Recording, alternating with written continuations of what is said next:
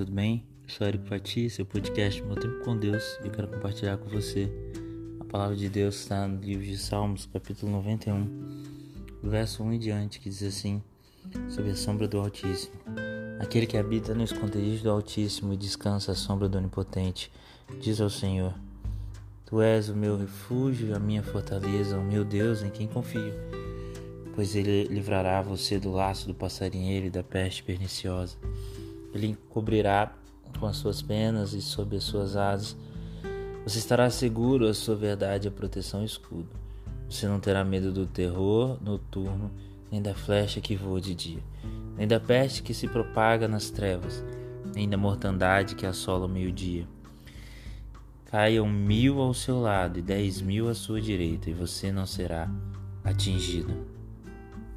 E agora o verso 14 que diz assim: Deus diz: Porque a mim se apegou com amor, e eu o livrarei e o protegerei, porque conhece o meu nome. Ele me invocará e eu lhe responderei. Na sua angústia eu estarei com ele, eu o livrarei e o glorificarei. Vou saciá-lo com longevidade e lhe mostrarei a minha salvação.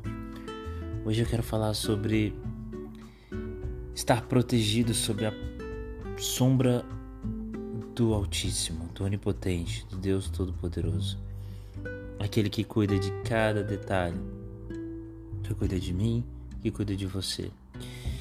O Senhor, Ele é o nosso refúgio, Ele é a nossa fortaleza, nosso socorro bem presente na angústia. Quando buscamos, sabemos que estamos protegidos, porque Ele dá ordem aos seus anjos ao nosso respeito, para que guardem a nós em todos os nossos caminhos.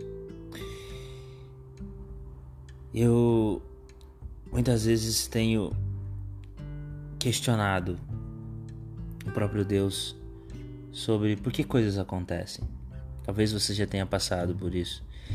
E muitas vezes no momento que alguma coisa acontece, você pode não entender. E as respostas muitas vezes demoram muito tempo do que aquilo que a gente gostaria que acontecesse.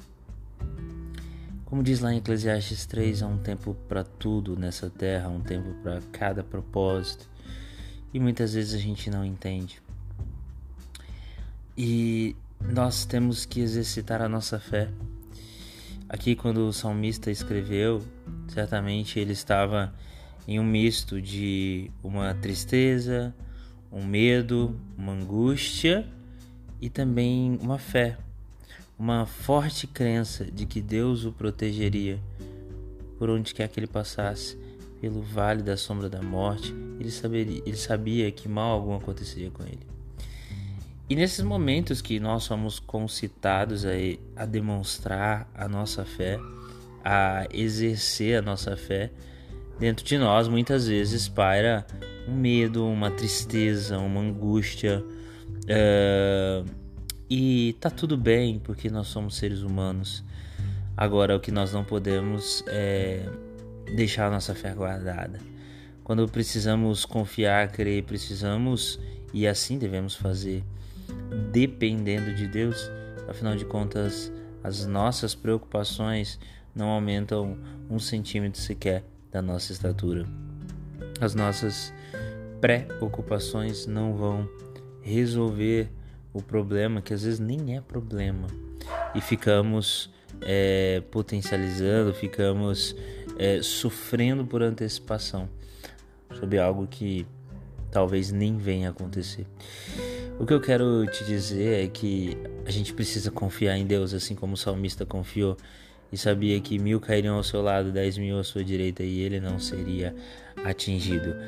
Por maior que fosse o medo de Davi, por maior que fossem os desafios, quando o próprio rei Saul lhe perseguiu, ele confiou em Deus.